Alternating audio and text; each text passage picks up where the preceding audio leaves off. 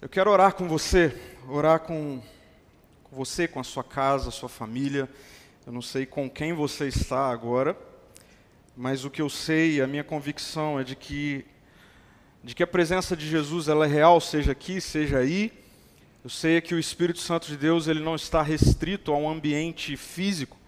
Pelo contrário, ele é a presença real de Jesus em toda e qualquer circunstância, situação e localidade. Aqui onde eu estou não é mais sagrado do que aí onde você está, porque sagrado é o lugar onde Deus está, onde o Espírito de Deus está. Então, ore comigo, Jesus, muito obrigado pelo teu amor, nós cantamos isso. Obrigado porque a tua presença real nos acolhe, a tua graça, o seu favor nos alcançam mais uma vez ah, nessa noite. Obrigado, Pai, por cada pessoa que está aonde está agora, nas suas casas, ah, no sofá da sua sala, na cama do seu quarto, por cada pessoa que está aqui.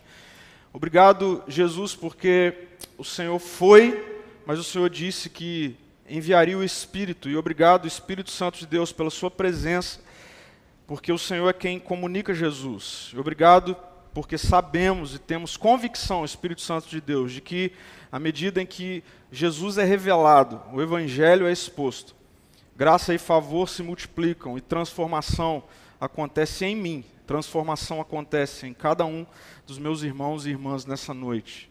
Em nome de Jesus. Amém. Amém. Eu amo eu amo essa analogia que a gente tem feito uh, da vida como uma jornada, na verdade, da vida como uma espécie de caminhada, como alguém que sai pelo caminho. Eu, eu gosto de pensar na vida assim.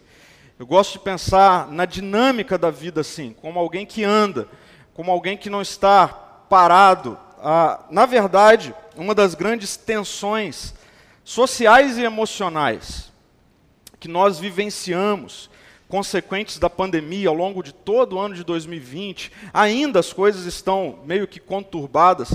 Ah, todas as tensões que nós vivemos nesse tempo tão difícil foi por esse aspecto antinatural de nós ficarmos isolados. Na verdade, esse aspecto antinatural de nós ficarmos restritos a um lugar ah, de nós sermos impedidos de andar, de sair de casa.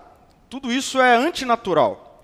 E, e isso tudo vem gerando essa tensão emocional. Não é simplesmente pelo medo da pandemia ou simplesmente por questões, enfim, ah, várias são as questões que, que trouxeram ansiedades e ainda trazem nesse tempo, mas certamente muito do que nós vivemos emocionalmente nesse tempo é por conta de nós não estarmos vivendo a nossa forma natural da vida, que é andar, que é sair, que é estar em movimento. A vida é dinâmica, a vida é no caminho.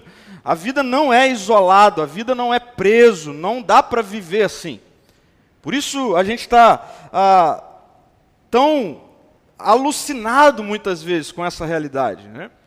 Algumas pessoas têm mais facilidade, outras nem tanto. Outras já passaram da conta de não poder ir e vir à vontade. É antinatural ficar ah, estático, é antinatural a vida não acontecer numa jornada, a vida não acontecer numa estrada, a gente não está no caminho. Mas eu quero ah, usar das palavras é, do poeta porque nessa história da gente estar no caminho ou pelo caminho, existem pedras. Né? Já, devia, já dizia Carlos Drummond de Andrade quando ele ah, falou que tinha uma pedra no caminho. Né? Ou no caminho tinha uma pedra. É verdade que a vida acontece na jornada da dinâmica, na estrada, no caminho, mas também é verdade que no meio do caminho existem pedras. No meu caminho, na minha história, existem algumas pedras, por que não dizer muitas pedras?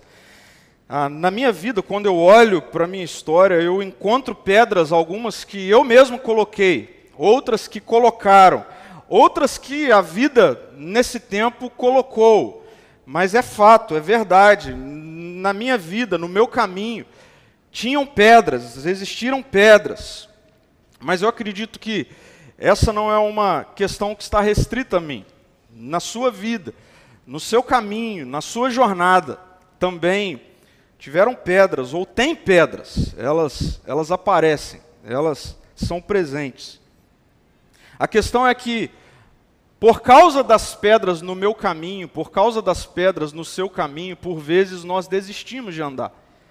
Ou por vezes nós abandonamos o caminho, ou por vezes a gente entende que é hora de mudar de caminho, de desistir, de não continuar. Quantas pessoas, por frustrações, por crises, por decepções, por más notícias, pedras no caminho, desistiram de andar, pararam de andar.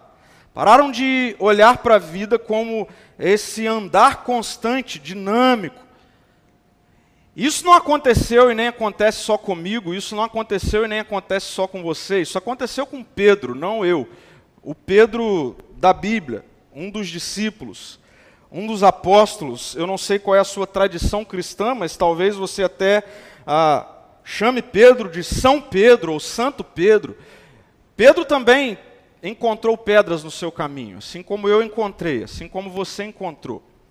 E assim como eu muitas vezes tentei desistir por causa das pedras, e você também, Pedro também tentou desistir por causa das pedras no caminho dele. E isso é assim nas nossas vidas. Pedro, um dos discípulos mais próximos de Jesus. Pedro, um cara super intenso. Pedro é aquele que, certa vez, quando Jesus estava para lavar os pés dos discípulos, Pedro repreendeu Jesus e disse que jamais Jesus lavaria os seus pés. Pedro foi o cara que, no Monte da Transfiguração, um momento muito íntimo de Jesus com três discípulos e algo sobrenatural aconteceu. Pedro foi quem ousou a levantar a voz e dizer: Vamos construir três tendas aqui. Pedro era assim, muito intenso. Pedro foi quem disse que quando Jesus, ou ah, no momento em que Jesus começa a falar de cruz, Pedro tentou ah, persuadir Jesus dessa história. Pedro disse que se fosse para ir para a cruz, ele também iria com Jesus, ele estaria junto.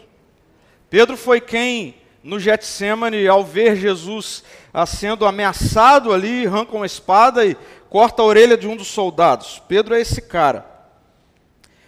Mas Pedro também foi quem negou Jesus três vezes, quando Jesus ah, estava ali no seu momento de maior agonia, de maior sofrimento. Pedro tem pedras no caminho. E eu quero ler com você ah, esse momento, ou o momento ah, posterior a Pedro negar Jesus pela terceira vez. É um texto extremamente profundo, denso, que nos mostra a reação de Pedro logo que ele nega Jesus. Aquilo que ele disse que não faria jamais.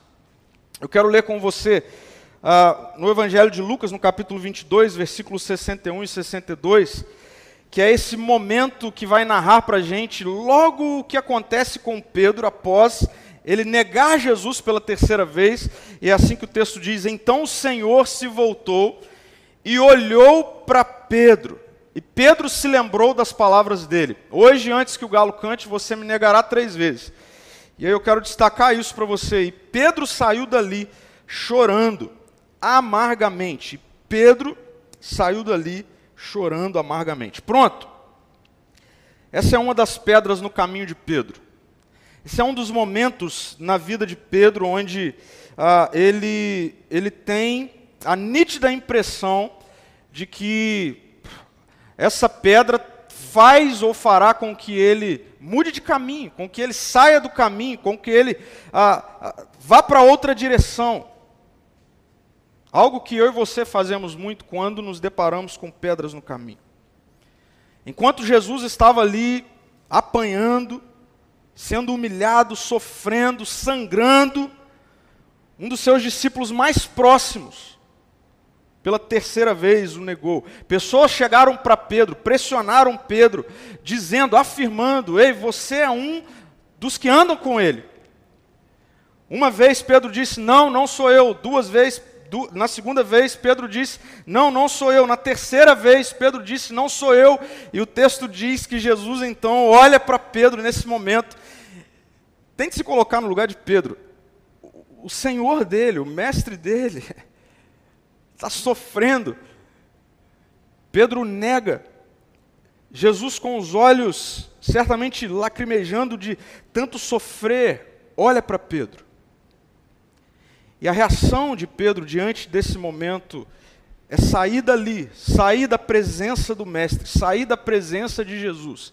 E o texto diz que ele saiu dali chorando amargamente.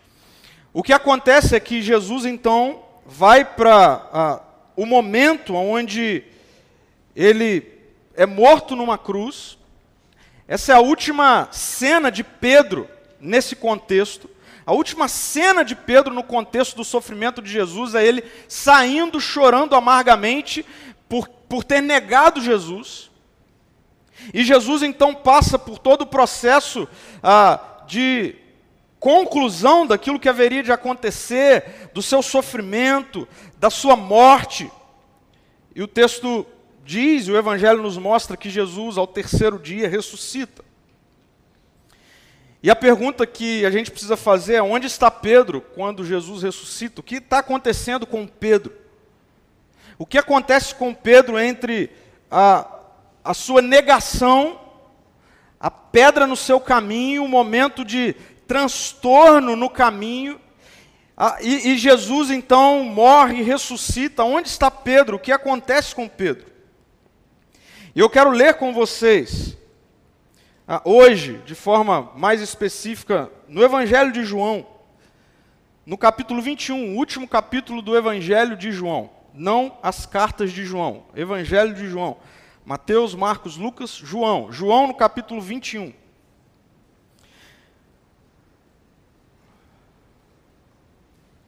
Onde está Pedro?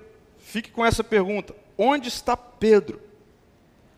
João 21, eu vou ler os três primeiros versículos e vou projetar aqui os três primeiros versículos, que diz assim: Depois disso, depois da morte de Jesus, da ressurreição de Jesus, Jesus apareceu novamente a seus discípulos junto ao mar de Tiberíades.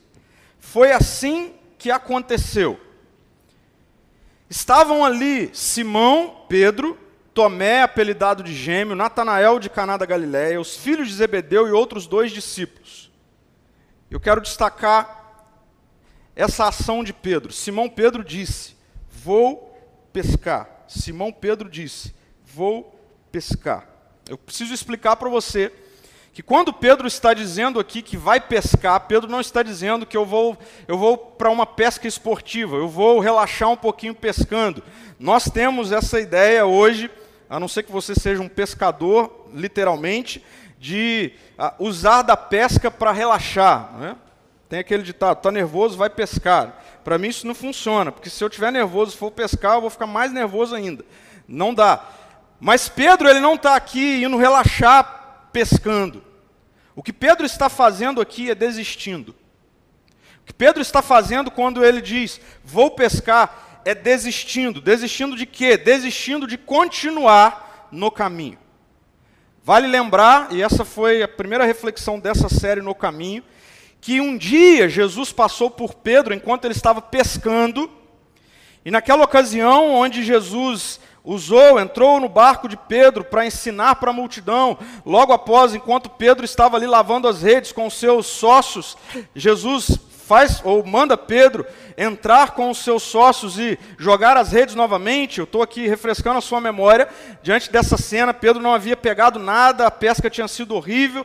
Jesus faz isso e eles então, eles pegam muitos peixes e quando eles chegam diante de Jesus, especificamente Pedro, e se lança aos pés de Jesus, a confessando que ele era um pecador, que não dava para ele estar no mesmo lugar em que Jesus estava, Jesus o surpreende com um convite.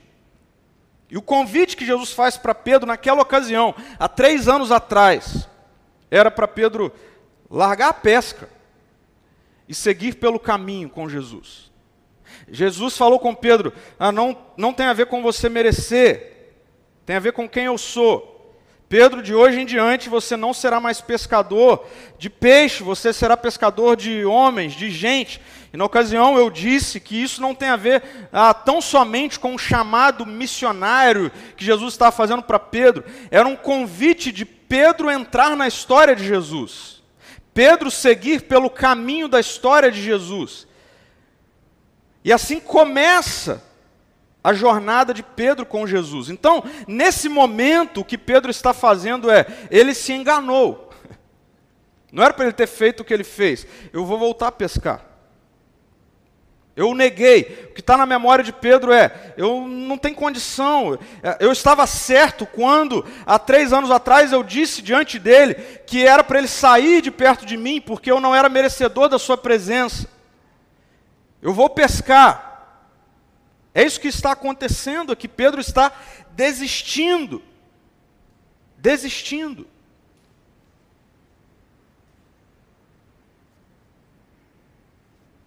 Quantas vezes nós desistimos porque algo acontece na nossa jornada, no, no nosso caminho?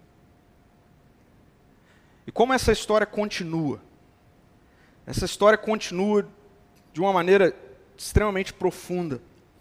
Eu quero ler com você rapidamente, depois eu vou poder explicar de forma mais detalhada o que acontece a partir do versículo 4. Eu vou ler até o versículo 22 com você.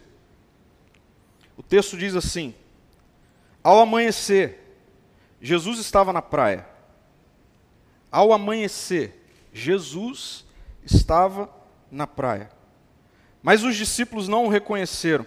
E ele perguntou: Filhos, por acaso vocês têm peixe para comer? Não, responderam eles. Versículo 6. Então Jesus disse: Lancem a rede para o lado direito do barco e pegarão. Fizeram assim e não conseguiram recolher a rede de tão cheia de peixes que estava. O discípulo a quem Jesus amava, João, disse a Pedro: É o Senhor. Quando Simão Pedro ouviu que era o Senhor, vestiu a capa, pois a havia removido para trabalhar e saltou na água. Os outros ficaram no barco e puxaram até a praia a rede carregada, pois estavam apenas uns 90 metros de distância. Quando chegaram, encontraram um braseiro, no qual havia um peixe e pão. Jesus disse: Tragam alguns dos peixes que vocês acabaram de pegar. Simão Pedro entrou no barco e arrastou a rede para a praia. Havia 153 grandes peixes, e no entanto a rede não arrebentou. Venham comer, Jesus disse. Nenhum dos discípulos tinha coragem de perguntar: Quem é você? Pois sabiam muito bem que era o Senhor. Então Jesus lhes serviu o pão e o peixe. Foi a terceira vez que Jesus apareceu aos seus discípulos depois de ressuscitar dos mortos. depois da, da refeição, Jesus chamou Pedro e perguntou: Simão, filho de João, você me ama mais do que estes? Sim, Senhor, respondeu Pedro. O Senhor sabe que eu o amo, então alimente os meus cordeiros, disse Jesus. Jesus repetiu a pergunta: Simão, filho de João, você me ama?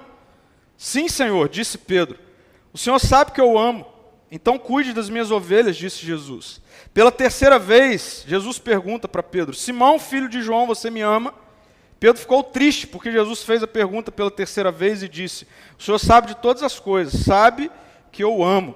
Jesus disse: Então alimente as minhas ovelhas.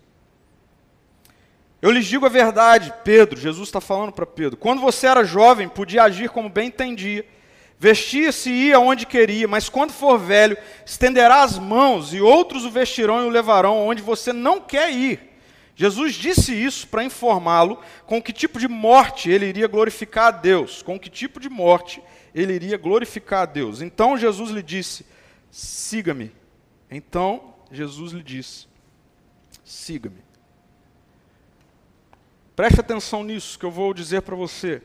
Essa é a parte mais importante da nossa reflexão de hoje. Preste atenção nisso. Jesus se faz presente nos momentos da desistência para possibilitar o recomeço.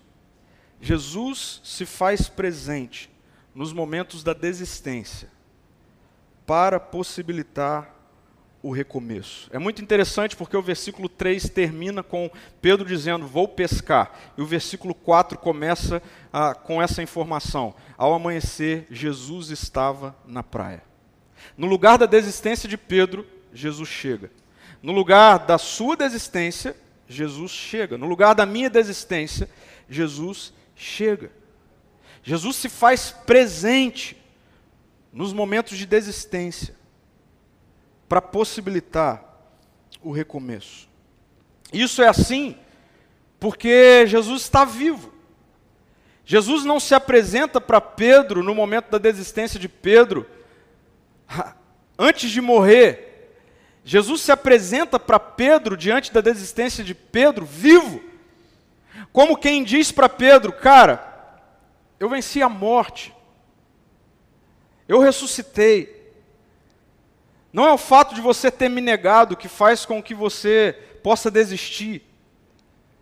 Quem eu sou e o que eu fiz sobrepõe a tudo aquilo que você fez, a todos os seus erros.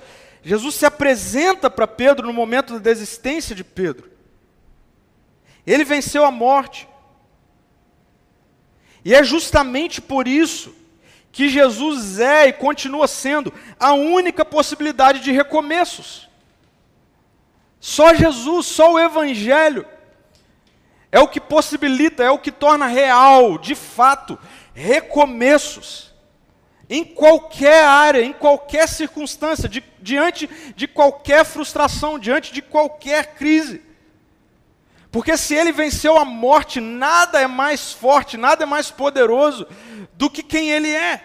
Nenhuma vergonha, nenhuma frustração, nenhum erro, nada do que Pedro fez, nada do que eu fiz, nada do que você fez. Como eu disse, sem dúvida, essa é uma das narrativas mais profundas, intensas, lindas da Bíblia, porque Pedro está desistindo. Mas Jesus se faz presente. Eu queria perguntar isso para você nessa noite. Qual é a sua desistência? Do que você está desistindo? No caminho da vida, na jornada da vida, na dinâmica da vida, o que é que está fazendo você estagnar? Que pedra no seu caminho está te parando? Seja em qual área da sua vida for, para muitas pessoas é o casamento, está acabando, está na hora de acabar, está na hora de parar, está na hora de mudar o caminho, mudar a direção, ou cada um ir para o seu caminho. Quem sabe é na sua vida com Deus, sei lá por quê, por causa de alguma frustração, por causa de alguma crise, diante de, de, de alguma liderança tóxica, diante, ah, não sei, de alguma frustração com uma instituição, ah, talvez por N razões você esteja desistindo da sua vida com Deus e está dizendo: parei, vou para outro caminho. Ou talvez por causa de algum erro seu. Quem sabe você, como Pedro, negou Jesus essa semana com alguma ação sua, com alguma postura, algo que você tenha falado, não sei. E aí agora o, o ponto que você chegou é: não dá, eu desisti. Eu vou parar, eu vou para outro caminho. Jesus se faz presente no momento da sua desistência para possibilitar o recomeço. E só Jesus pode fazer isso porque só Jesus venceu a morte. Eu quero afirmar novamente para você: se Jesus venceu a morte, a Bíblia diz que é a última inimiga a ser vencida. Não há circunstância, não há profundidade, não há erro, não há frustração, não há crise na sua vida, na sua história, que seja maior do que o poder revelado em Jesus, que te encontra agora, onde você está e do jeito que você está, para dizer para você: não desiste, recomece. Não é momento de desistir. É momento de recomeçar. Pedro estava frustrado, pescando, um lugar onde não era para ele estar, fazendo o que não era para ele fazer, e Jesus chega. Talvez você esteja no lugar onde não é para você estar, fazendo o que não é para você fazer. Talvez as suas decisões estejam no meio disso. E Jesus está chegando. Jesus chega. Ele chega no lugar da desistência para possibilitar recomeço. Isso é assim na minha vida, isso é assim na sua vida. Esse é Jesus, esse é o Evangelho. É isso que Jesus está fazendo com Pedro, é isso que Jesus está fazendo comigo, é isso que Jesus está fazendo com você. Onde há desistência, Jesus chega para possibilitar o recomeço. Sabe por que isso é assim? Eu quero te levar, te conduzir a esse dia e ao que está acontecendo entre Jesus e Pedro. Porque o que está acontecendo entre Jesus e Pedro se assemelha muito ao que acontece entre Jesus e você, entre Jesus e nós nos nossos momentos de desistência. Eu quero afirmar com você, ou para você, que onde há desistência, Jesus chega para possibilitar o recomeço, porque Jesus é um caminho de acolhimento. Jesus é um caminho de acolhimento. Vamos agora pensar na cabeça ou com a cabeça de Pedro. Para para pensar no que Pedro está vivendo entre o último momento da sua relação com Jesus, que é quando ele nega Jesus e Jesus olha para ele, ensanguentado, sofrendo. Lembra, o texto diz que ele saiu dali chorando amargamente. Imagine a cabeça de Pedro. Imagine como Pedro está. Pedro está desesperado, Pedro está em crise. E é interessante que quando Jesus chega, Jesus não chega para falar da crise de Pedro, Jesus não chega para falar da traição de Pedro, Jesus não chega para culpar Pedro, Jesus não chega para jogar sobre Pedro algo que ele sabia que ele era, Jesus chega para acolher Pedro. Jesus acolhe Pedro. Jesus não chega para Pedro para falar da traição de Pedro, Jesus chega para Pedro para lembrar Pedro como e onde tudo começou. E é incrível o que Jesus faz com Pedro, porque Jesus repete a cena do chamado de Pedro. É como se Jesus estivesse levando Pedro para o marco zero da sua história. E alguns detalhes desse momento aqui, agora, de Pedro com Jesus, são diferentes do, do que aconteceu na primeira vez entre Pedro e Jesus, ou Jesus e Pedro. Porque nesse momento, o que Jesus faz é preparar para Pedro um ambiente de acolhimento. O texto diz que Pedro está pescando e mais uma vez, como naquela ocasião, ele não pega nada, ele e os seus amigos. Jesus chega. E Jesus repete aquela mesma ordem de lancem novamente, vocês vão pegar, e de fato é o que acontece. Mas um detalhe aqui é incrível: que quando eles chegam à praia onde Jesus estava, na praia já existia um braseiro com um peixe e com um pão. Como Jesus estivesse falando com Pedro para os seus amigos. A, a, a nossa dinâmica relacional não é aquilo que vocês trazem para mim, é aquilo que eu trago para vocês. E o texto vai dizer que é Jesus que prepara um banquete para o Pedro traidor.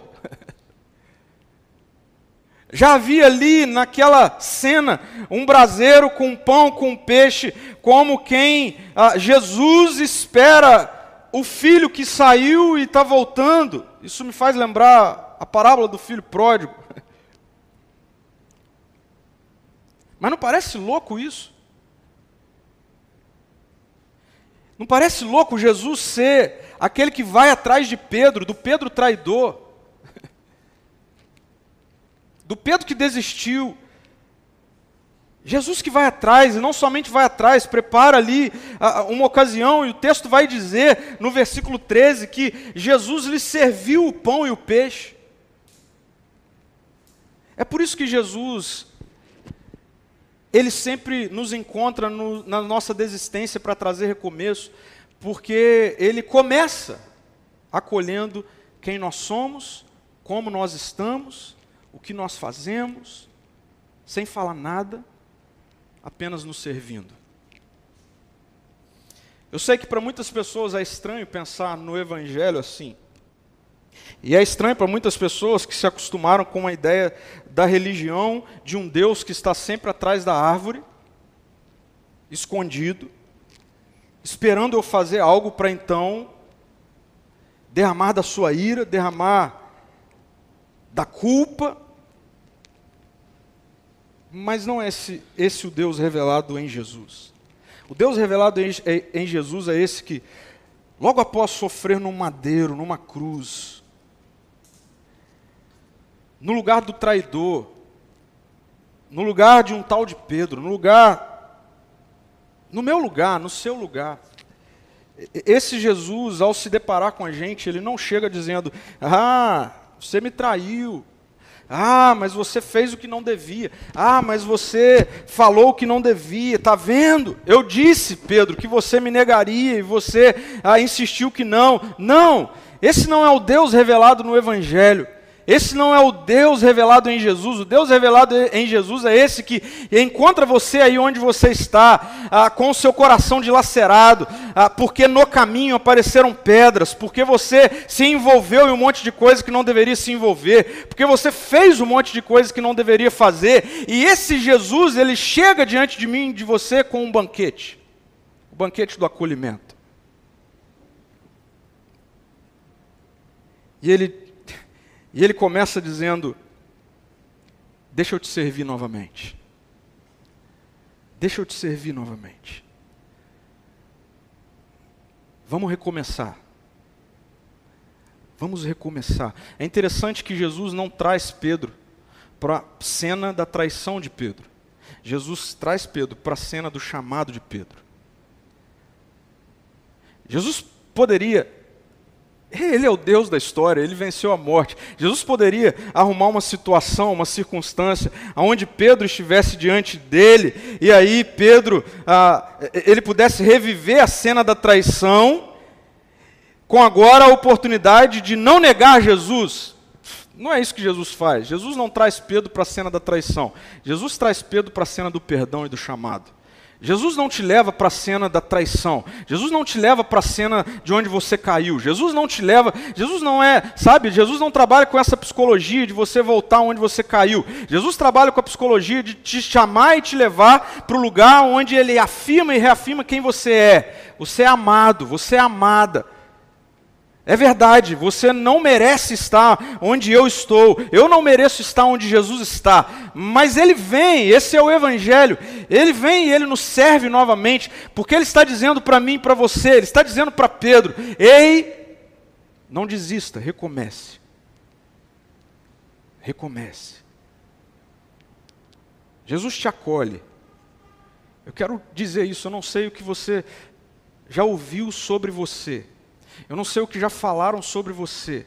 Eu não sei, você, casal, dentro do casamento, o que você está falando do seu casamento, do seu cônjuge, do seu marido, da sua esposa. Não sei, você, pai, mãe, o que você está falando dos seus filhos. Eu não sei. O que eu sei é que Jesus, Ele está agora dizendo para você: não desista, recomece. E não olhe para onde você caiu, olhe para onde eu te chamei. Mas Onde há desistência, Jesus chega para possibilitar recomeço também, porque Jesus é um caminho de amor aperfeiçoador. Jesus é um caminho de amor aperfeiçoador. Jesus é um caminho de amor que aperfeiçoa. Jesus ele não está amando Pedro, ele não está acolhendo Pedro, para dizer para Pedro assim: cara, tá tudo bem você viver me traindo. Jesus ele não está falando comigo e com você nessa noite, nos encontrando no exato momento da nossa desistência, para dizer assim: não, recomece, pode recomeçar do jeito que você quiser, cara. Tá tudo certo, vai, continua. Não. Jesus ele nos acolhe e ele nos traz para esse caminho de amor aperfeiçoador. E aqui agora eu preciso que você preste bastante atenção. Se você vai sair agora para ir ao banheiro, não vá. Para um pouquinho. Porque eu preciso te explicar e eu preciso da sua atenção para o que vai acontecer aqui. Por quê? Porque na nossa tradução bíblica, seja ela em qual versão for, isso tem a ver com a nossa língua, com a língua portuguesa. A palavra amor, ela, ela é amor para qualquer circunstância e situação. Mas no texto grego, que é o texto no qual o Antigo Testamento foi escrito, nós temos algumas possibilidades para a palavra amor. Nós traduzimos para o amor, Mas no grego existem outras palavras, ou mais de uma palavra, que também se refere a amor, como se fosse dar a uma característica do amor, ou uma tipologia do amor. Isso é assim no texto grego. E a gente vai chegar nessa cena, onde logo após Jesus então servir Pedro e aqueles que estavam com Pedro, o texto vai dizer que Jesus ele vai tomar Pedro de forma específica para uma conversa. E mais uma vez eu gosto de imaginar a cabeça de Pedro. Eu fico imaginando Pedro naquele ambiente de Jesus servindo o pão e os peixes, e Pedro assim: que horas que ele vai me chamar? Que horas que ele vai falar comigo? Não é possível, ele vai falar comigo. Já viu isso? Igual criança, igual filho, quando sabe que fez alguma coisa errada. Eu me lembro que quando eu era criança, meu pai trabalhava fora de casa. Eu me lembro que quando eu aprontava alguma coisa, minha mãe ligava para o meu pai e aí do telefone ele falava: quando eu chegar a gente conversa. Você já viveu isso? Uma das piores experiências da vida humana.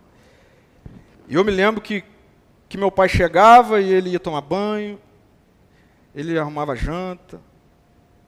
Eu não conseguia nem comer. Eu, eu, fico imaginando Pedro mais ou menos assim: que horas que ele vai me chamar? Que horas que ele vai me chamar? E o fato é que Jesus chama Pedro.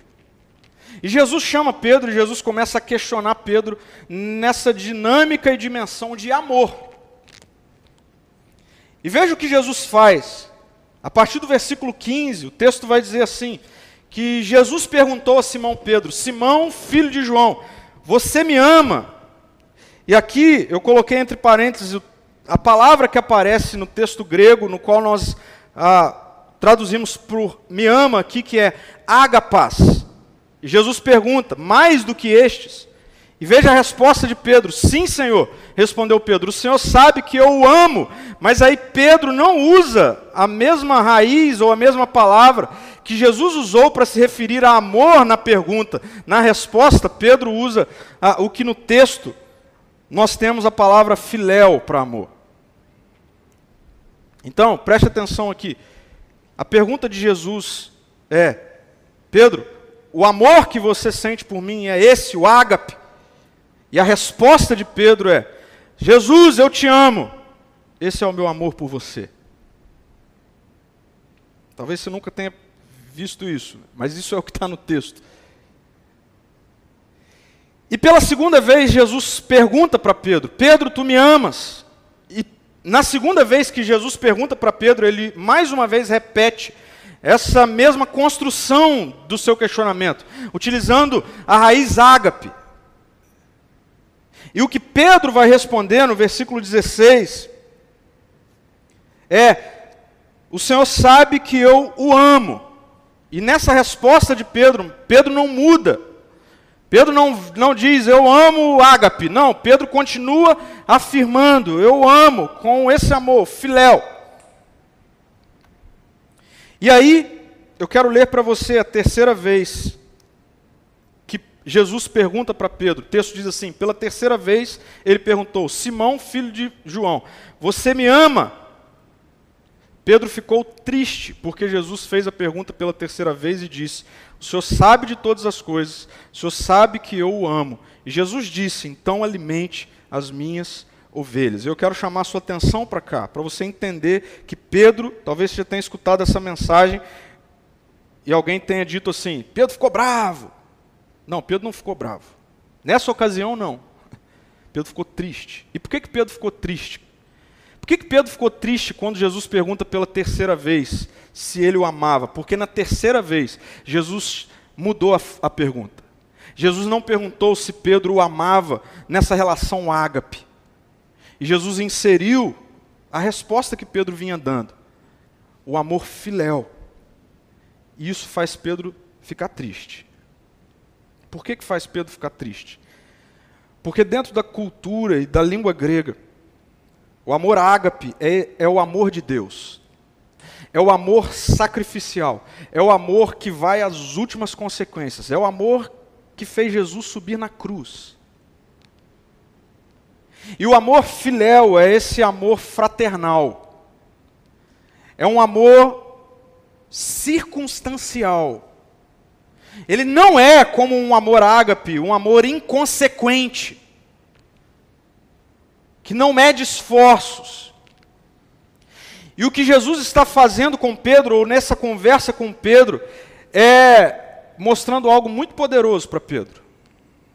Muito poderoso para mim, muito poderoso para você. Preste atenção nisso. Grave isso.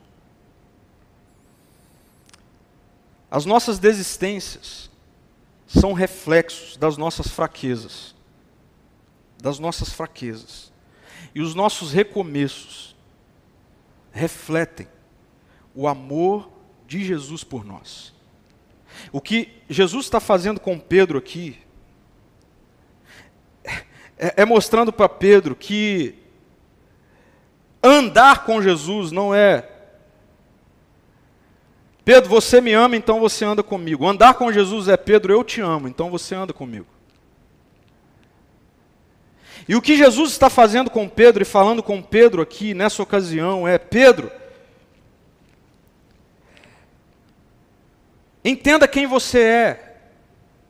E entenda, Pedro, que andar, não desistir, recomeçar, em última instância, não tem a ver com o seu poder, mas com o meu poder. Não tem a ver com quem você é, mas com quem eu sou. E é interessante porque Jesus vai trazer para Pedro essa relação de que, ao andar com Jesus, a, o amor de Jesus vai aperfeiçoar Pedro de tal forma que vai chegar um momento onde o amor de Pedro por Jesus vai ser esse amor sacrificial. Ao ponto de um dia Jesus, Pedro morrer por não negar Jesus.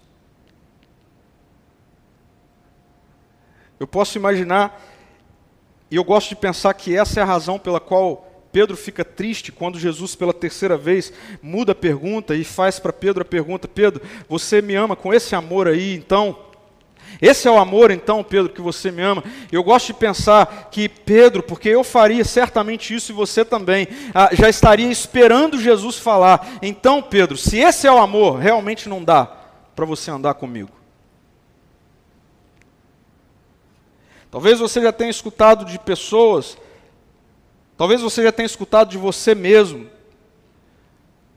por circunstâncias, por pedras no caminho, por momentos, por quedas, por vergonha, por crise, por frustração. Talvez você já tenha acreditado ou esteja acreditando que você é alguém que não dá para andar com Jesus mesmo. Talvez você já ouviu isso de alguém. Ah, mas o que você fez Realmente não dá. Isso é mentira do inferno. Jesus não diz que não dá. Jesus te chama para recomeçar, mas agora recomeçar no seu amor aperfeiçoador. Porque é assim que Jesus faz. O Evangelho, preste atenção nisso, o Evangelho não impõe sobre o fraco a responsabilidade de não desistir o Evangelho não impõe sobre o fraco a responsabilidade de não desistir. O Evangelho presenteia o fraco com o amor aperfeiçoador de Jesus, que nos encoraja a prosseguir. Esse é o Evangelho. Evangelho é para os fracos, como eu. Religião não é para fraco, é para soberbo é para quem quer ir confiando na sua forma e poder de amar. Evangelho é para os fracos. Evangelho, e parece-me que isso faz muito mais sentido na dinâmica da vida, porque eu não preciso viver com máscaras diante de Jesus. Eu não preciso. Por muito tempo a religião fez com que eu tentasse, caísse na besteira, na ignorância, na utopia de achar que eu poderia me vestir de algo que não era o que estava no meu coração, e então ir para um culto e fazer algo ali, cantar, levantar a mão, dar dízimo, é, servir, e que então diante de Jesus estava tudo certo. Não, isso é, isso é ridículo, isso não é o Evangelho. O Evangelho é sobre é, eu estar do jeito que eu estou, fraco como estou, pensando em desistir, e aí Jesus vem e fala assim comigo: então, É verdade, Pedro, você não me ama assim como você disse que me amava. Mas eu te amo assim. E porque eu te amo assim, e eu morri no seu lugar, e eu dei a minha vida por você. Não desista, recomece, porque no caminho o meu amor vai te aperfeiçoar. Recomece. Recomece. Não desista. Porque é no caminho que o amor de Jesus vai nos aperfeiçoando. Isso é assim. Isso é assim. O caminho da religião é esforce-se para amar e você será recompensado. É ou não é? Esforce-se para amar e você será recompensado. O caminho do Evangelho é descanse no amor aperfeiçoador de Jesus e você será continuamente transformado. São coisas opostas. Não dá nem para misturar, não dá para ficar sobre a mesma mesa. E é o que Jesus está fazendo. Por isso eu quero já concluir a reflexão dessa noite. Terceira reflexão dessa série. Eu quero que você grave isso. Jesus se faz presente nos momentos da desistência para possibilitar o recomeço. Não é não é você aí do jeito que você está fraco, fragilizado, em crise, cheio de problemas. Preste atenção, não é sobre você tirar força de onde você não tem para se reerguer ou recomeçar. O desafio das Escrituras nessa noite para mim e para você é: seja abraçado pelo amor de Jesus. Jesus está te acolhendo. Jesus está acolhendo a sua família agora, Jesus está acolhendo a sua crise agora, Jesus está acolhendo a sua frustração agora, Jesus está acolhendo a sua vergonha agora, a sua culpa. Jesus está te acolhendo do jeito que você está, e Ele está te acolhendo com uma mesa posta, para te servir.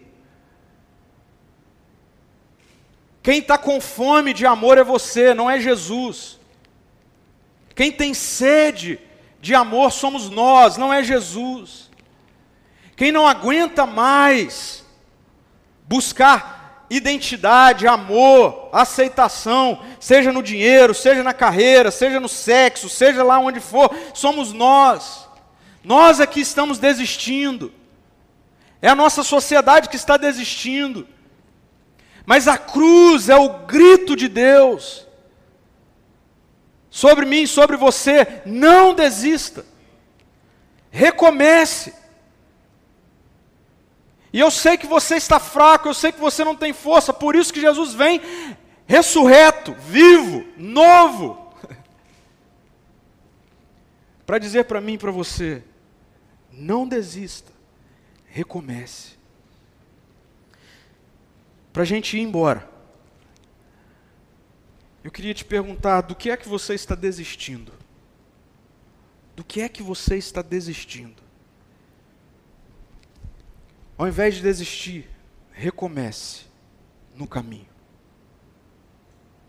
Recomece no caminho. Do que é que você está desistindo? Você, dentro de casa, você está desistindo do seu casamento? Eu quero, em nome de Jesus, te desafiar: não desista. Recomece no caminho. No caminho, em Jesus. Jesus acolhe, marido, as suas crises. Jesus acolhe, esposa, as suas crises, a sua vergonha, o seu caos, o seu cansaço. E Jesus, ele coloca vocês dois no caminho de um amor aperfeiçoador dele. Entre no caminho. Mas não desista. Do que é que você está desistindo? Você está desistindo dos seus filhos. Você está desistindo deles, você está desistindo de expressar amor, desistindo de expressar afeto, desistindo de a, a, orientar, desistindo. Você está desistindo disso? O que Jesus está falando para a gente nessa noite, para você é não desista.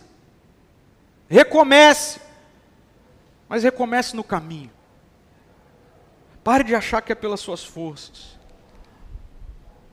Você está desistindo da vida? Tem muita gente desistindo da vida. Não desista, recomece. Você está desistindo da igreja? Não desista. Recomece. No caminho. Não desista. A vida com Jesus é uma vida dinâmica, processual, no caminho, Ele é o caminho. Parafraseando Carlos Drummond de Andrade, há pedras no caminho, mas Jesus, diante das pedras do meu caminho, do seu caminho, do caminho de Pedro, Ele não nos abandonou. Ele chegou no momento exato da desistência para dizer: recomece, recomece. Deixe Jesus te acolher, acolher suas frustrações. Eu quero orar por você, acolher sua vergonha, suas crises. E deixa Jesus conduzir você pelo amor aperfeiçoador dele. Vamos orar. Senhor Jesus, muito obrigado, porque na jornada da nossa vida. Ah, Senhor, quantas vezes nós caímos, tropeçamos em pedras do caminho, e obrigado porque o Evangelho não é sobre eu tentar me reerguer, tirando força de dentro de mim, tirando força de alguma energia abstrata. Não, o Evangelho é sobre o Deus da história, entrar na minha história, na pessoa de Jesus, viver a minha vida, a vida que eu não consegui viver, a vida que eu não dei conta de viver, e um dia levar sobre ele o meu pecado, a minha iniquidade, a minha rebelião, e numa cruz, naquele madeiro, naquele dia, sangrou no meu lugar morreu no meu lugar, mas na ressurreição trouxe nova vida. E quando ressuscitou, o Senhor veio diante dos traidores, diante dos que não deram conta, para acolher e para aperfeiçoar em amor. Eu quero orar em nome de Jesus agora, por cada casa, por cada lar, por cada pessoa frustrada, cansada, em crise que está pensando em desistir, Espírito Santo de Deus, em nome de Jesus, eu repreendo a desistência e no poder regenerador do Evangelho, eu anuncio vida e recomeço. Recomeço para casamentos, no caminho. Recomeço para relação de pais e filhos, no caminho. Recomeço para a esperança, para a vida, no caminho. Recomeços, em nome de Jesus. Amém. E amém. Amém. Eu quero terminar essa noite ah, dividindo com você, é, e na verdade pedindo para você orar junto comigo ao longo dessa semana para o andamento das nossas obras. Eu quero, de verdade, mais do que qualquer outra pessoa, eu quero chegar aqui para anunciar uma data da nossa inauguração, inauguração de todo o nosso espaço. E eu quero dividir com você isso, pedindo para que você comece a orar todos os dias por isso. Pelo andamento da obra, pelo aquilo que tem que acontecer aqui. A você que pode contribuir, continue contribuindo financeiramente, para que logo, e de verdade, vai ser logo, tenha certeza disso. Logo, a gente vai estar aqui anunciando uma linda festa, um dia maravilhoso, para a gente inaugurar o nosso espaço e você poder estar aqui, e a gente poder estar junto. Continue orando por esse tempo tão complexo da pandemia, pelo avanço das vacinas, enfim, porque eu sei que um novo tempo está chegando. E é tempo de recomeçar, é tempo de sonhar. Então, engaje-se com a nossa comunidade, com aquilo que Jesus está fazendo e há de fazer. Aqui, em mim, em você, entre nós, até que Ele volte. Queridos, que a graça do nosso Senhor Jesus Cristo, que o amor de Deus, o nosso papaizinho querido, o nosso aba, que a comunhão e a consolação do Espírito Santo de Deus, o Espírito do Deus acolhedor, o Espírito do amor aperfeiçoador, repouse sobre você e em você. Encha o seu coração, encha a sua mente. Dê a você uma semana de recomeços, até que Cristo volte. Amém. Amém. Fique na paz. Quero muito saber que na semana que vem você vai estar aí novamente. Que Jesus seja real, intenso, presente na sua história.